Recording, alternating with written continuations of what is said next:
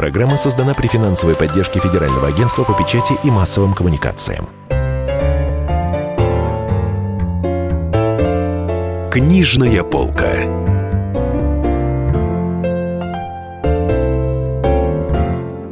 Дорогие друзья, книжная полка, Денис Корсаков, Дарья Завгородняя, а в гостях у нас а, Александр Васькин, автор книги «Повседневная жизнь советской столицы при Хрущеве и Брежневе». Книжка вышла в серии «Живая история» в издательстве «Молодая гвардия», уже очень хорошо продается эта да, книга. она вышла совсем недавно, и в октябре книжный магазин «Москва», один из крупнейших столичных книжных магазинов, назвал ее книгой месяца. Вообще книгой месяца из всех новинок. Нам обязательно нужно про это поговорить. Художественных, да. Да. Здравствуйте. Здравствуйте. Здравствуйте. Денис, ну ты как знаток уже книги, может быть, задашь первый вопрос? Ну, ну, э, как? Ну, сначала надо сказать, наверное, что она очень вовремя вышла, потому что сейчас идет какая-то невероятная волна ностальгии по э, хрущевским в меньшей степени и брежневским в большей степени временам. А, Вот, но выходят и сериалы, действия которых разворачиваются в 70-е годы. Это и, в первую очередь, гостиница «Россия» по сценарию нашего кумира Дмитрия Миропольского. А, Ага. Вот, и э, сериал еще «Непокорная» вышел на том же Первом канале, тоже 70-е годы. Правда, там не, Москва по минимуму присутствует. Вот, и очень, кстати, эта книжка также, э, она по- попала, что называется, в струю. И начинается она у вас э, с рассказа про Екатерину Фурцеву, да, которую мы все знаем как министр культуры Советского Союза, и практически уже никто не помнит, что она была главой Москвы. Она была, Моссовета, по да? сути, таким московским Да. мэром Москвы. Сейчас мы вам все, вашу Ну, книгу сами расскажем. Ну, Да. она начинается э, даже с Маркиса, который приехал, как бы. Я решил предисловие до- начать таким образом, потому что долго думал. Ну, как же должна книга-то начинаться? Книга толстая, но предисловие должно быть необычным, правда? Ну, вот. Что? И вот э, в конце концов я вспомнил, что существует малоизвестные воспоминания Габриэля Гарсия Маркеса о его поездке в Советский Союз в 1957 году на фестиваль молодежи и студентов, которым исполняется в этом году вот 60 лет, да? И Но с гораздо меньшей помпой прошел фестиваль. Да, вот много, да, на этот счет уже говорили. И меня спрашивали журналисты, чем отличие, чем отличие. Ну, в эпохе. Конечно, наверное, было желание э, возродить вот эту атмосферу, но, понимаете, была совсем другая страна, другие люди жили. Так вот, да, он приехал и открыл для себя Москву, да, вот эту Москву, которую управляла на тот момент Екатерина Фурцева, да, интересное такое сочетание, и он был поражен контрастами. И вот я назвал это, это предисловие «Москва – город контрастов». Помните, бриллиантовой руке-то Семен Семенович поручает Да, лекцию да. провести. Да, очень- Нью-Йорк, Да. город да, контрастов. а тут Москва город контрастов. В чем контрасты? Э, Красивые высокие дома, достижения промышленности, которые демонстрируют этим делегатам в музеях, там на выставке этой ВДНХ, которая известна нам, тогда ВСНХ была. Вот. И в то же время он видит бедно одетые люди очень. Они говорят, рваные, там обувь, в гимнастерках ходят. Говорит, как же так? Он не может понять.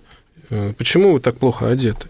Потому что у нас война была, вы что, не знаете, говорят им. Но война кончилась в 45 году. А сегодня 50 Понимаете. 57-й. Ну да, но когда ему устали же отвечать на его провокационные вопросы, в общем-то, ответ был один такой примерно, что нам так нравится, вот мы так живем, ну, это вот так вот, если, да, обобщать. Нам так нравится, когда он говорит, что же у вас все люди, куда я не приду, там, в гостиницу, э, ну, в эту сберкассу там, наверное, я не знаю, зачем он туда ходил, деньги вряд ли он там менял. Чего-то делают у вас с деревянными шариками какими-то, они, говорит, на проводе на таком, на, на, на проволочке, туда-сюда, туда-сюда. Ага. А это, говорит, счеты. Просто нам удобно на счетах считать в кассе везде, в магазине в любом. Но ведь у вас же, говорит, в музее политехническом выставлены ВМ советские, которые вы изобрели. там. Лучшие в мире, Он естественно. говорит, ну нам так удобно. Вообще отстаньте своими провокационными вопросами. Вообще эта тема очень интересная. Вот и вопросы иностранцев, я ее там раскрываю. Как же боролись вот с этими вредными э, значит, вопросами провокационными? Что там, изоб... чего только не изобретали в то время. Вот на этой выставке знаменитой, которая в Сокольниках была, да? 59-го. Б- Где В Сокольниках, С Хрущевым, да. а в, в 60 Это нет, 59-м, 50, по-моему, 50, открылась по-моему, 9, Да, да, да. выставка было в Сокольниках, да. посвященная Америке. Так, да, и вот, причем, а там работала выставка у них там, за рубежом, советская. В Америке. Это Ага. было удивительно. Впервые было достигнуто соглашение между двумя великими державами, что вы показываете все, что вы хотите, а мы все, что мы хотим. Представляете, какая открытость? Все это время поразительной открытости. Никому не могло прийти в голову, что вот эти иностранцы, 30 тысяч человек, э, участников фестиваля, будут ходить по улице, беседовать с москвичами там на ломаном английском. Понимаете, вот эта открытость, потом ее уже не было. То есть, ну, пойди, во-первых, проследи за ними, за всеми, куда они там пошли, да. Так вот, эта выставка, она, был, это был второй удар уже. Первый удар – это фестиваль по основам таким советского общества, потом уже выставка. То есть уже ну, абсолютно было понятно, что ну, послушайте, ну где же, где мы находимся? И где они? Да, народ увидел, я вот вспоминаю просто книгу, народ увидел там холодильники, да. СВЧ-печки, автомобили эти длиннющие, а там, еще, там еще и в Сен-Лоран э, привез коллекцию да, покойного Кристиана тоже. Диора. И я фотографии... Ну, свою уже коллекцию. Да, там есть фотографии, эти девушки красивые, на фоне женщин московских, конечно. Нет, не нужно думать, что все московские женщины были в платках и пиджаках мужских. Знаете, мода такая была. Еще и орден какой-нибудь. Нет, конечно, были и те, кто одевался очень хорошо, но это была номенклатура в основном. Они жили обособленно. То есть и тогда была мода в Москве и очень активно развивалась. Но жены начальников, понимаете, интеллигенция – которая выезжала Советский, из Советского Союза. Это была совсем другая жизнь. Но и о них я рассказываю. То есть там всем сестрам по серьгам. Вот как жили рабочие, да? как жила интеллигенция, как власть жила. Тоже это люди вообще как с Луны, понимаете, свалились, когда кое-кого из них отправили на пенсию. Вот я пишу. Ну, да, давайте все-таки вернемся к Фурцеву. Да, вот, он, вот она-то... Э, любимица Дениса. Ну, не любимица, но действительно это очень интересная женщина, и судьба у нее была такая нестандартная, прямо скажем, для женщины. Вот она становится мэром Москвы, ну, как мы сейчас бы сказали, да, мэром конечно. Москвы. И э, мало кто понимает, что во многом благодаря ей был построен стадион Лужники. Да, например, во многом благодаря ей э, Москву застроили хрущевками, которые сейчас активно сносят. И именно она в какой-то момент организовала этот э, фестиваль молодежи и студентов, вот чисто технически, да, вот по... Разрулила. Ну и центр Москвы, да. Ну трущобы в центре были еще при ней, по-моему, да? Да, да, да. Вот что из себя представляла Москва тогда, когда она стала мэром, скажем э, так? Вы понимаете, в этот момент вот эта сталинская Москва начинает превращаться. Буквально на глазах, ну, Москву оттепельную. Э, вот этот стадион в Лужниках, да, его строили э, к фестивалю, причем строили его активными темпами. Но, ну, помните, было такое время, все время социалистические соревнования. Надо было раньше, чем нужно построить, все сдать. Ну, естественно, она ездила туда каждый, чуть ли не каждый, каждую неделю на эту стройплощадку и давала им взбучку.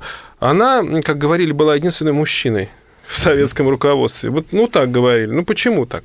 Она очень жестким была человеком и могла выбить все, что угодно из любого министра союзного правительства для Москвы. Понимаете? Вот что. Ее удивительные способности, деловые качества а, такого менеджера, я бы сказал. Сегодня бы она не потерялась, понимаете? Они обеспечили Москве вот быстрый рост, в том числе и в области жилья, да, Э, ну, конечно, нужно понимать, что вот партия сказала, что нужно строить хрущевки, вот она стала это дело выполнять. Да? Но ведь Москва Активно. была реально деревней в тот момент. А вот ну, расскажите, как, как, что, что вот имеется вот, в виду вот, под трущобами в центре? Да, трущобы, это избушки были, это реально была деревня, а, были избы. Ну, вот, ну, а если старые фотографии, если мы возьмем, например, Московский университет стоит, а рядом избушки эти стоят, деревянные, то есть деревни это, Воробьево, понимаете? Что касается вот центра Москвы, ну, это были старые дома барские, разделенные на коммуналки. Там было печное отопление. А люди рубили дрова, например, с утра можно было, понимаете? На Арбате, например, корову держали. Вот такая удивительная обстановка, камерная такая, понимаете? Да, деревенская, конечно. И вот э, совершенно идиллия, понимаете? Вот представьте, идет снежок такой, да, вот там корова мычит. Вот, вот так, в общем-то, люди жили. Но это одна часть населения. Другая часть прозябала э, в подвалах, в бараках, понимаете? Один там вообще был случай вопиющий. Человек жил э, в колодце, понимаете? Это рассказывает уже Егорычев, который пришел управлять Москвой уже позже. Значительно после Он говорит, что я говорит, поехал Курцевой. по вот этим рабочим кварталам. И был поражен, как живут рабочие, фронтовики даже, да. То есть это были настолько жуткие условия. Друзья, небольшая реклама и новости. После этого вернемся. В гостях у нас Александр Васькин, автор книги «Повседневная жизнь советской столицы при Хрущеве и Брежневе». Книжная полка.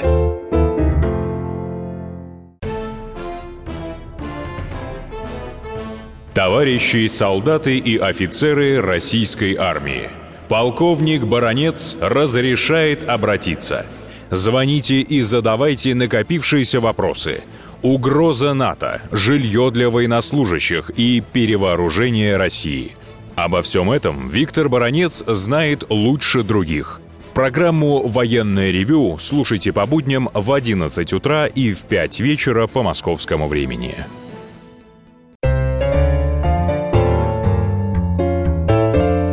Книжная полка.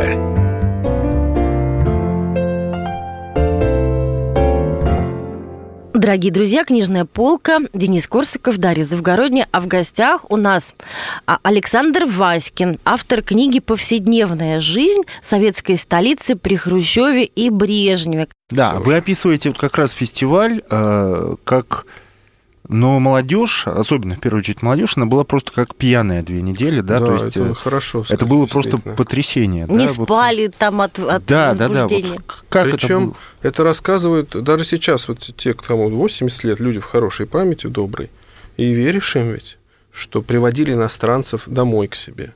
А что касается вот фестиваля, вот интересно, там ведь, понимаете, Фурцева, что она сделала? Э, Когда вот открывался фестиваль, это конец июля, и там чуть было не возникла угроза давки. Там Тоже чуть вот не участие. ходынка Да, я подробно, подробно Да, объясняю, да, да, да. потому что огромное число людей вдруг ринулось э, в Лужники, да, через всю Москву, э, и никак не могут эту колонну пропустить.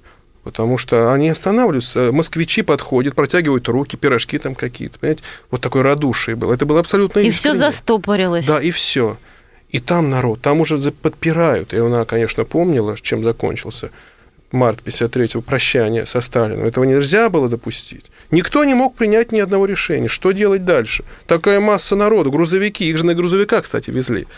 А почему на грузовиках? Во-первых, не было такого числа автобусов. Из колхозов пригнали грузовики, вот, и никак не могли тоже перекрасить их хотели. В желтый цвет, там, в синий, ну, что же они все зеленые-то. И тогда Министерство обороны воспротивилось, потому что каждый грузовик в колхозе, он э, подлежит мобилизации. И опять понадобилось вмешательство Хрущева, который сказал, давайте перекрасим. Знаете, уровень принятия решений. И перекрасили. И вот они едут, едут на грузовиках. И непонятно, чем это все закончится. И она приезжает в штаб, который был э, на Садовом кольце, там, на Зубовской, по-моему, да, площади, и она вот разруливает ситуацию. Говорит, этих сюда, этих сюда, и в результате замечательно, да, там, ну, задержалось открытие фестиваля. Но иностранцы были поражены. Как это удается советским людям так дисциплинированно все делать? Например, когда вот собрались все на стадионе, и в один момент э, голубей выпустили. Вот. А откуда взялись голуби в Москве? Их сейчас их, как, как говорится, как собак нерезанных. Их никогда и не да, было. я вот это не А знала. там же голуби-то, наверное, еще и белые Кому-то, были. да, они- пришло в голову. И это да. мы Пабло Пикассо обязаны да, да. нашими Голубь Да. мира. сожителями А голубь нынешними. мира, кстати, он заменил ангела. Раньше был ангел Мгм. мира до того, как Пикассо появился с голубем. А вот в начале 50-х ангел мира там символизировал. Ну. Но христианскую Э, символику Да, убрали. Пикассо, Их ведь Пикассо. надо было еще вырастить, этих голубей. И опять вот начали соревноваться, на каком заводе больше вырастет. Чтобы они размножались, плодились эти голуби. Потому что каждому Я поясню просто для человеку- слушателей. Да. Пикассо нарисовал этого голубя мира, он стал символом э, э, фестиваля молодежи и студентов, и стали растить везде в России, в России, в Москве голубей, чтобы было у нас побольше этих птиц Да, мира. невероятная мода на голубятню. Чтобы Да, вот когда открывался фестиваль, да, например, вот где взять 10 тысяч голубей? То есть вот э, каждому советскому участнику дали голубя.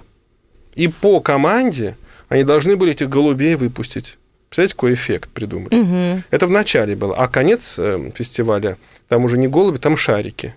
И Маркису дали шарик, сказать, вот все отпустят, и ты отпустишь. И шарики поднялись, и все это было освещено огромными прожекторами. Да, это интересно, такая задумка. Он тоже был поражен. Вот его поражала массовость, массовость, коллективизм советских людей. Почему они все делают вместе? Сплоченность. Сплоченность, Сплоченность. да, сплоченность. э, вот именно коллектив. Никогда не отрывайся от коллектива. И вот так называется глава, посвященная воспитанию москвичей буквально с детского сада. Когда их воспитывали, на, не, на, каких, на каких основах воспитывали? Вот нас тоже, да, ведь, наверное, мы родились Да. в советское время. Ну, примерно, да, одинаково. Коллективизм, атеизм, Гуманизм. гуманизм, интернационализм и патриотизм. Вот пять я выделил основных основ таких.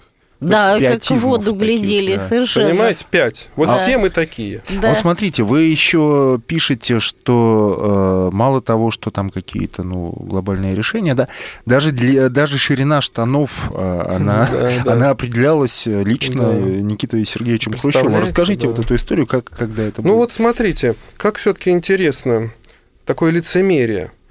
Эм, Вот они заседают на этом пленуме, там, да, и, и вот и Хрущев говорит, что товарищи, А это ну, вот- какой год, простите? Это... ну это 56-й год, там 56, Шелепин был да. э, ком- э, комсомольским лидером.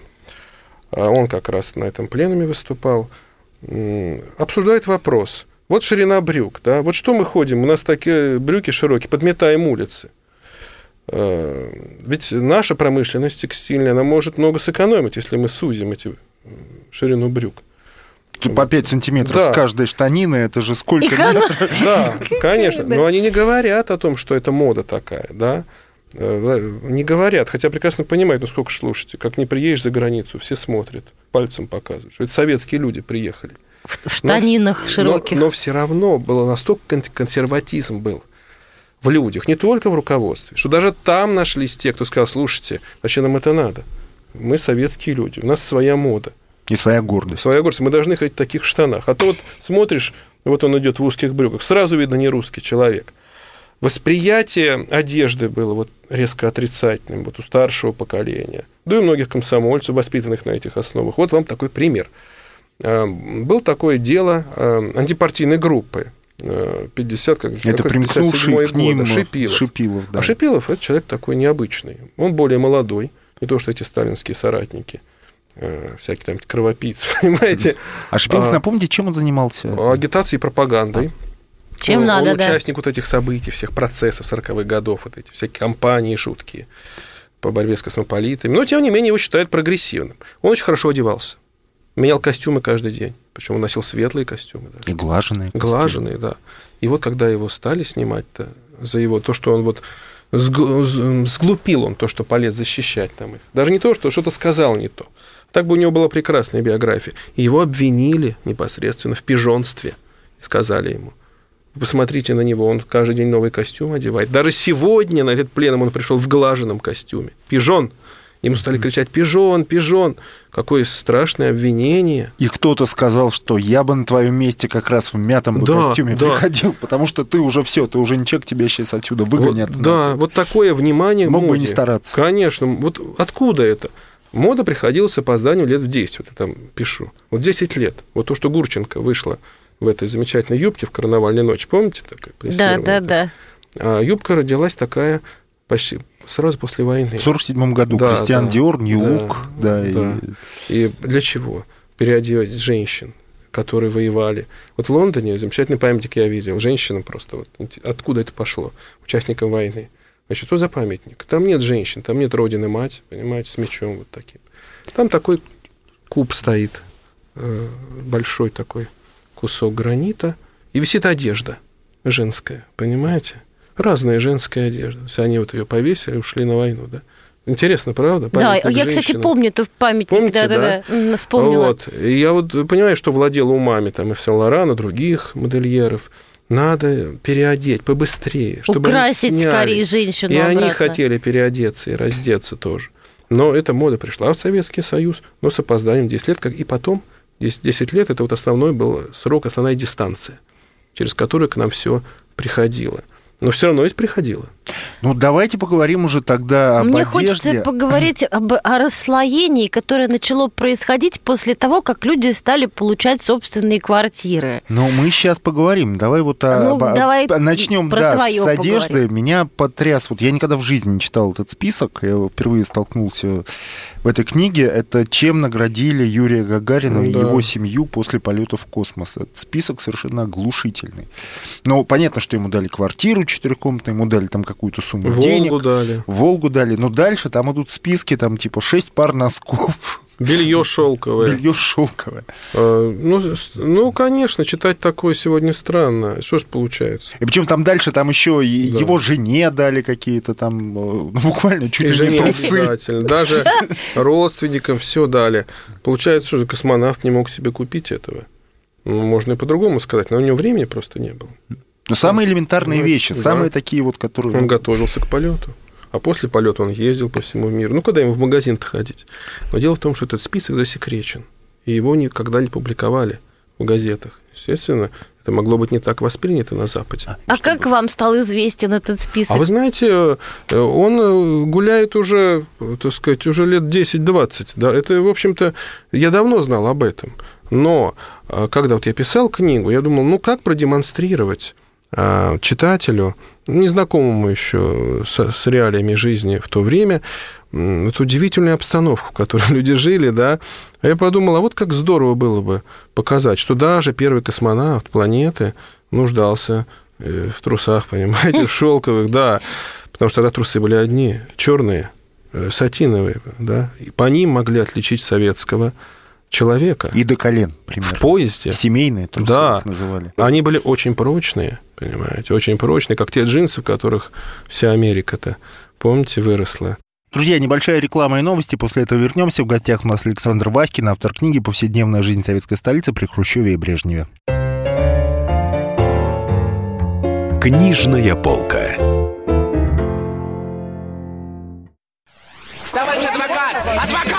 Спокойно, спокойно.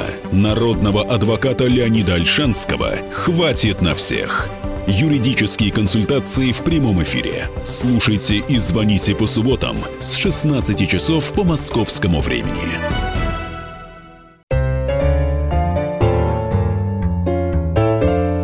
Книжная полка.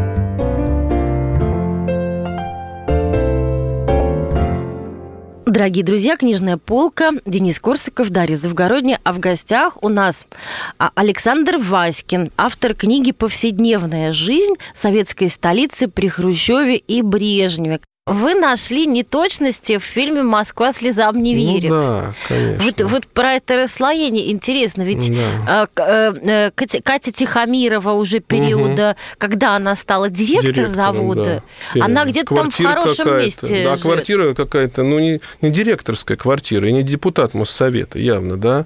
И потом вот смотрите, вот она выходит с вокзала, да, это Курский вокзал а он сразу подкатывает, этот Гош-то, слесарь-то, золотыми ага. руками, пропитыми э, мозгами, понимаете, сразу подкатывает, я тебя сейчас довезу. Где он взял такси-то? Да, как ну где ты такси-то возьмешь? В такое время. Понимаете, да. там очереди все время стояли. Вот. Ну, и он ее везет. Ну хорошо. Потом он даже должен понимать э, дом, в котором она живет. Э, замечательный такой, там это девятиэтажка, по-моему, из светлого кирпича, такой номенклатурный домик, хороший. Да и район-то неплохой. Не в текстильщиках же она, он Это где-то она там на западе? Ну, в Филях, например. А, угу. В Кунцево. А, он ее туда уже привез на такси, я так понимаю, в предыдущий, так сказать, день знакомства. Ну, надо же понимать, где она живет. На каком заводе она может работать, каким профсоюзным лидером, который, как он ей сказал, вас стали выдвигать по профсоюзной линии. Угу. То есть вот этот шок от того, что она оказывается директор, от которого он уходит, да, от нее, ну, это по меньшей мере странно. Но фильм блестящий. Но я понимаю, что без этого не было бы и конца тогда. Понимаете, в чем дело? Если бы вот изменить все это. Если да? бы он сразу догадался. Ну, да? конечно, но она живет в таком доме, и он еще не, не догадывается, с кем она может работать. Ну и что, что она в электричке ездит? Мало ли что. Может, у нее персональная машина сломалась. Вот. Но в то же время обстановка понятно какая. Но американцам как пришлось по сердцу это кино. А почему вот им понравился, им понравился? этот Сказка, фильм? потому что прекрасная. Как про Золушку. Вот это сказка про Золушку. И замечательный Владимир Меньшов – снял, конечно, этот фильм. Я думаю, он будет еще очень долго служить нам, э, так сказать, вот не то, что иллюстрации того, как мы там жили хорошо или плохо, а вот э, служить в праздничные дни как определенным отдохновением, да, то есть мы будем смотреть и пересматривать, и нам все равно, что там какие-то неточности. Ведь режиссер же не для этого снимал. Да, но мы, мы об этом показать. даже не думаем. Да, мы об этом не думаем. А вот скажите, Даша начала говорить о расслоении. Э, действительно же было колоссальное расслоение да, между, меня условно под... говоря, деятелями культуры и искусства, да, которые могли себе позволить очень много, чего не могли позволить Да, себе. меня удивило, что э, не мог, не мог, не мог Высоцкий с Мариной Влади угу. а, приобрести квартиру. Да, да. А, и, да, Ростроповичи, так хм. сказать, оплатили квартиру, а дом, в котором они приобрели эту квартиру, был достроен там через несколько лет после того, как они... Прописаться не могли они. А прописаться не могли. Черт Это чего. вообще вот... Согласитесь, интересно читать нынешнему поколению. Я, в общем-то, для них писал, для тех, кто сейчас у нас... Э, Но у них глаза двигает. на лоб вылезут. Если они будут читать эту книгу, хотя ее читают, потому что я вижу, что читают ее в электронном виде, естественно, вот э, странное время было. Вот человек покупает квартиру, кооператив, да? Ну, казалось бы, это же твое. А как это вообще вот дело? Вот ну, я, как, например, создается примерно предприятие. В газете «Комсомольская правда» вот говорят, давайте ЖСК построим, давайте скинемся, да? Вот все люди рады, безусловно, улучшить свои жилищные условия, да? Вот организуется этот э, ЖСК, председателя избирает. Ну, фильм «Гараж», помните? Да, вот, вот я самое. тоже хотела сказать. Это, кстати, иллюстрация Те гараж строили, а можно же было и дом. А, многим там... нудным кажется этот фильм, действительно, э, нудноватый. Но этот фильм рассылали по всем советским посольствам по указанию Громыка, министра иностранных дел. Именно этот фильм высылали. А, чтобы не, а чтобы не забыли, в случае чего, куда им возвращаться. И дорожили своим местом знали, какую страну. Ну, то есть та же история, что с футболистами, в общем. Да, да, но это глубокое, конечно, такое кино, понимаете, чтобы они вот посмотрели от начала до конца. Вот. Да не дай бог, кто-нибудь уйдет, если ему не интересно, понимаете. Может, ему боевик там интересно посмотреть? Нет. Сегодня все смотрят фильм «Гараж». И вот такая вот жуткая атмосфера постоянного страха. Тебя могут выкинуть. Вспомните, какие жуткие истории там, что творится.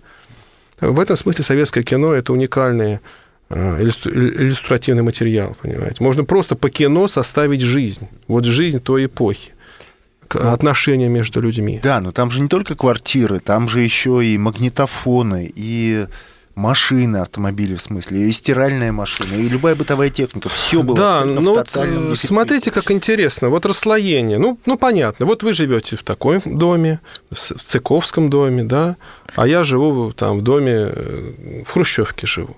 Ну, казалось, какая между нами разница? Наши дети могут э, где-то пересечься, наверное. Хотя тоже, так сказать, у них были свои школы, у простого рабочего, у рабочего класса свои, да. Там тогда был, помните, английская спецшкола, это же был -то просто верх мечтаний, пристроить туда своего ребенка, чада свое. Ну вот, вот эти вот отношения, действительно, магнитофон или мясо. Мясо, ну вот мясо, да. вырезку. Ну тот же фильм «Гараж» и директор да, рынка. Директор рынка, да. Или мне нравится фильм «Парад планет». «Парад планет», где э, Сергей Шакуров играет этого мясника. Его помните, там разные герои собраны. Интересное кино. Когда такое. начинает рубить мясо, он просто как... Да, Султан его зовут, и он рассказывает о том, сколько у него знакомых. Ну вот простой рабочий мог водить знакомство с мясником? Сомневаюсь. Нет, были отдельные случаи. Может, он друг детства? Понимаете, друг детства. Угу. Да? Но, Но мясник была престижная да, такая должность очень. Мясник, работник автосервиса.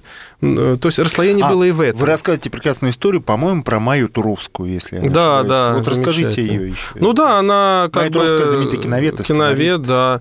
Она рассказывала э, о своей жизни, ну, критически, конечно. И вот не... именно про автосервис. Да, что вот э, она, понимаете, этому своему знакомому из автосервиса, а ведь тоже, чтобы попасть к хорошему мастеру, нужна была, нужна была протекция, да, то есть чтобы вас свели, там, я от Ивана Петровича, там, понимаете, или от Сергея Семеновича, ну тогда, пожалуйста, там, да. И она стала ему там дефицит всякий предлагать благодарность. Он ей сам мог предложить все, что угодно. Понимаете? Он показал ей на свою куртку да, и сказал, да. ты понимаешь, что это куртка Барбери, что здесь пуговица, вот, значит, вот. из натурального кокоса. Но это тогда, вы представляете, тогда Барбери. И сегодня, когда идите вон куда там, в ГУМЦУМ, там Лишь эти магазины. Деньги, да, и пожалуйста. То есть сегодня за деньги вы можете купить. Так? Тогда за деньги вы это купить не могли, а только по блату. Это очень важный момент. Вопрос в другом, хорошо это или плохо. Хорошо или плохо, что кто попало сегодня, как Райкин говорил. Как даже простой инженер сидит, понимаете ли. Понимаете? Вот. А за складом, а директор магазина. То есть он недаром говорил, что пусть все будет, но пусть чего-то не будет. Потому что они прекрасно понимали, что их значимость тогда упадет, что директор магазина уже будет никем. Ну, что сегодня директор магазина? Ну, кто будет Ничего работать? особенного. Послушайте, это особенно Да. продовольственного. 50 тысяч зарплат. А нервы-то какие? А раньше что это было? Ну, Правда, потом кое-кому и головой пришлось поплатиться. Но вот и смотрите, расслоение даже в этом. Круг ваших знакомых, да, ограниченный круг. Э, Если вы входите в него, то, естественно, то есть у вас будет дефицит. Но приятно принадлежать к элите, которая может Каста себе что-то такая. позволить. Каста, да. Это элита, которая основана на дефиците. Вот я там рассказываю интересный случай.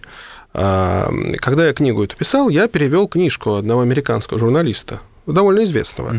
Он Который толстенная- называется «Русский». Да, толстенная книжка. Причем ее перевели на французский, а поскольку я французский язык знаю, я стал ее читать.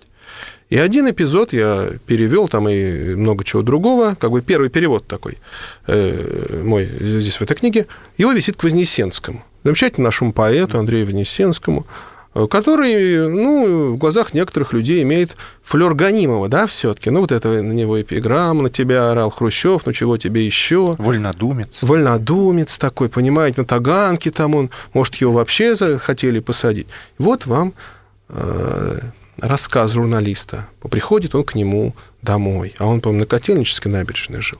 Стол удивительный накрыт. Вот. Ну, там колбаса, это понятно, там всякие анчоусы, там эти ананасы, наверное, даже там, оливки. И, и вот он с женой пришел, этот американец, э, и Вознесенский с супругой. И вдруг звонок раздается. И Ан- Андрей Андреевич берет трубку и почтительно разговаривает с кем-то. А этот пытается отгадать, ну, с кем же он разговаривает. Может быть, кто-то из ЦК звонит, решается вопрос о поездке его очередной. Они же за границу-то не вылезали, вот эти Евтушенко, Вознесенский. Да, да, да. Кто что-нибудь скажет там, его опять за границу. Многие понять не могли, поэтому и завидовали, что им ничего не бывает. Да, долго говорил он. И в конце концов э, раскрылась тайна, что это директор гастронома звонит, его хорошая знакомая, которой нужны билеты на матч СССР-Швеции, который завтра проходит в Лужниках. И она просит Андрея Андреевича, вот, пожалуйста, поэту звонить, нет ли у него билетов, понимаете? У директора гастронома нет билетов. А самое-то главное, что Вознесенский американцу сказал, что это мне звонил главный человек в моей Да, жизни. да. Ни больше, Очень хорошо. Денис. Так здорово прочитал мою книгу, даже я что-то забыл уже. Не, ну действительно, потому что ну, в памяти невозможно все удержать. И вот он был поражен. А, а билеты-то у него были, у американцев. Он хотел их подарить Вознесенскому. Вот оно незнание, это специфики советской жизни. Ну что ты с этими билетами-то пришел? Ты его удивишь билетами Вознесенского? Да он на какие-то, может, не ходит. Понимаете? И вдруг он узнает, что у него есть билеты. И, и ей, он говорит, давайте ей отдадим. Она-то сама, у нее есть билеты. Она с мужем пойдет. Билеты нужны ее любовнику, С ума который с женой пойдет. Ну и подарили вот два билета, и этот был поражен, конечно. И потом выяснилось, что все это изобилие на этом столе, все эти оливки, Да, анчоусы и ананасы, это все было вот как бы... Все благодаря ей.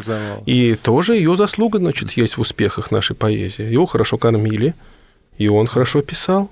Понимаете? Ну, там довольно э, печальная была история с Высоцким. Он а, что-то никак него, его не включали в ЖСК. Да, да. А, они где-то там снимали квартиру. Никак Аренда они не могли. же тоже. Да, я там рассказываю тоже. Вот банный переулок, биржа такая в Москве была. Ее все знали. Там можно было снять квартиру.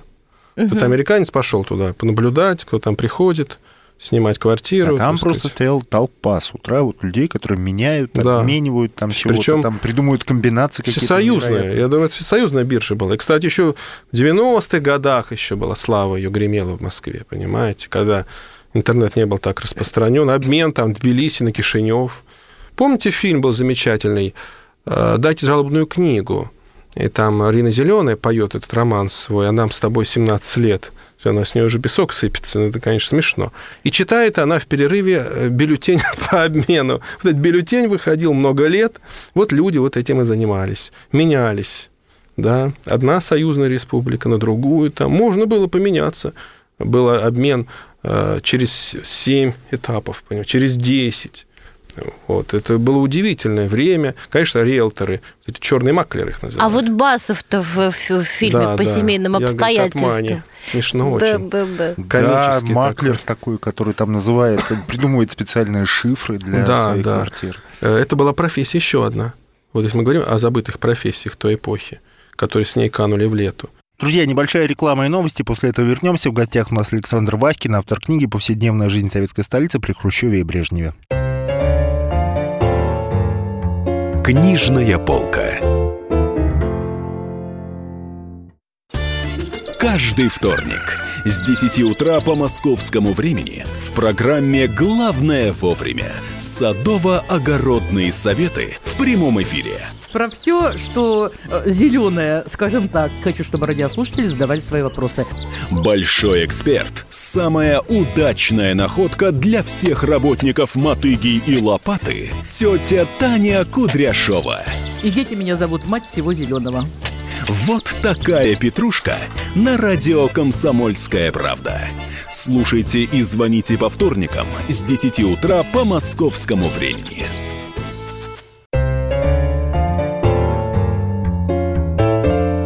Книжная полка.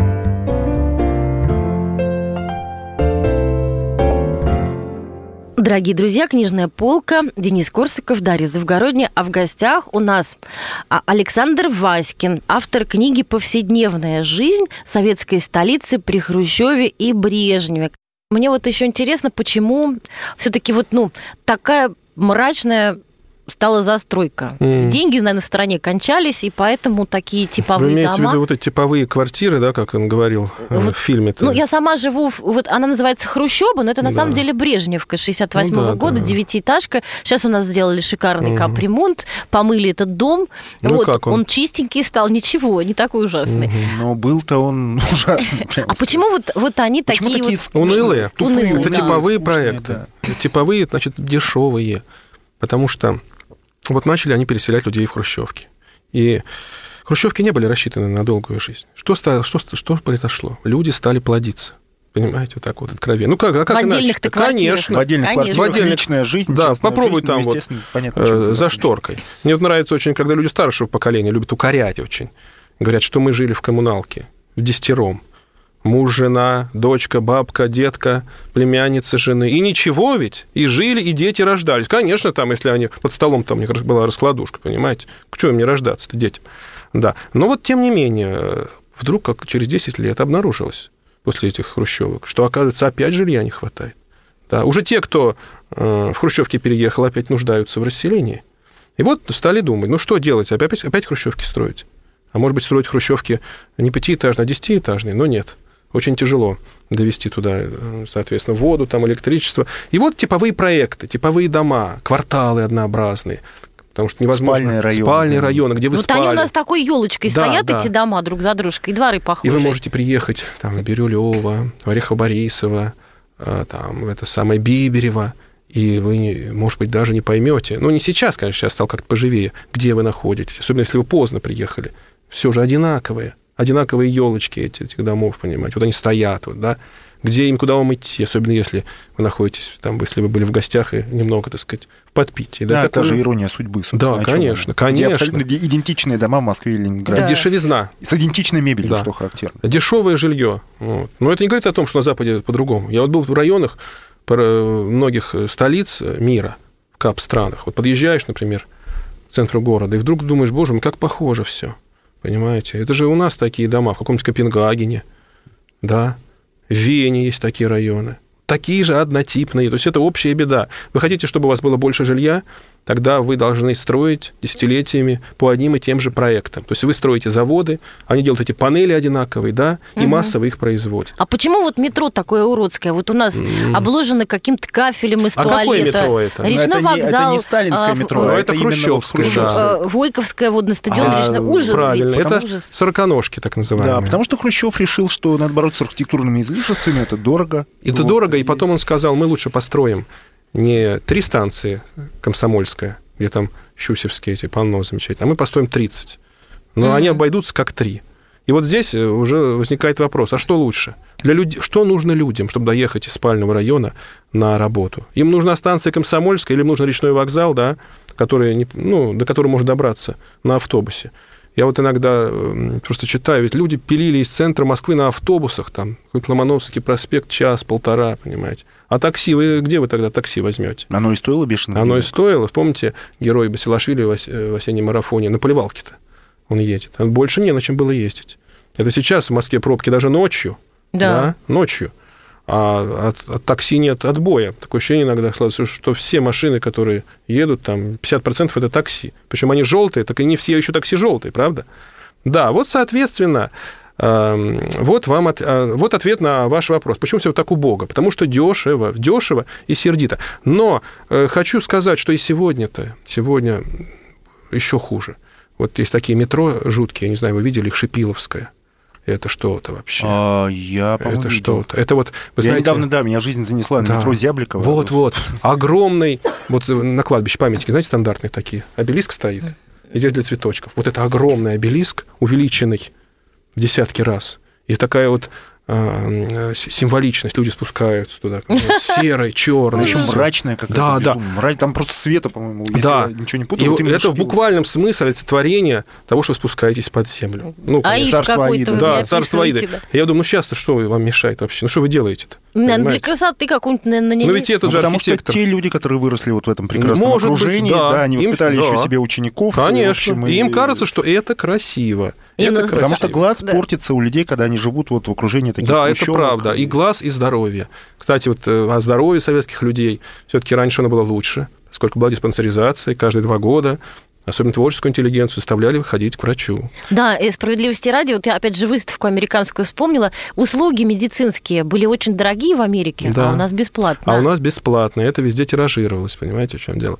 Правда, там пр- продолжительность жизни была почему-то больше в Америке, но это, на этом не акцентировалось. Не акцентирую. А по поводу, хочу вам просто рассказать, по поводу диспансеризации, вот там, особенно писатели, допустим, вот эти член Союза писателей же была куча. И все они имели квартиры, понимаете. Все они что-то писали. Библиотеки завалены. Вот сейчас же объявили, что забирайте хотя бы то, что все- куда это все девать. Никто не читает.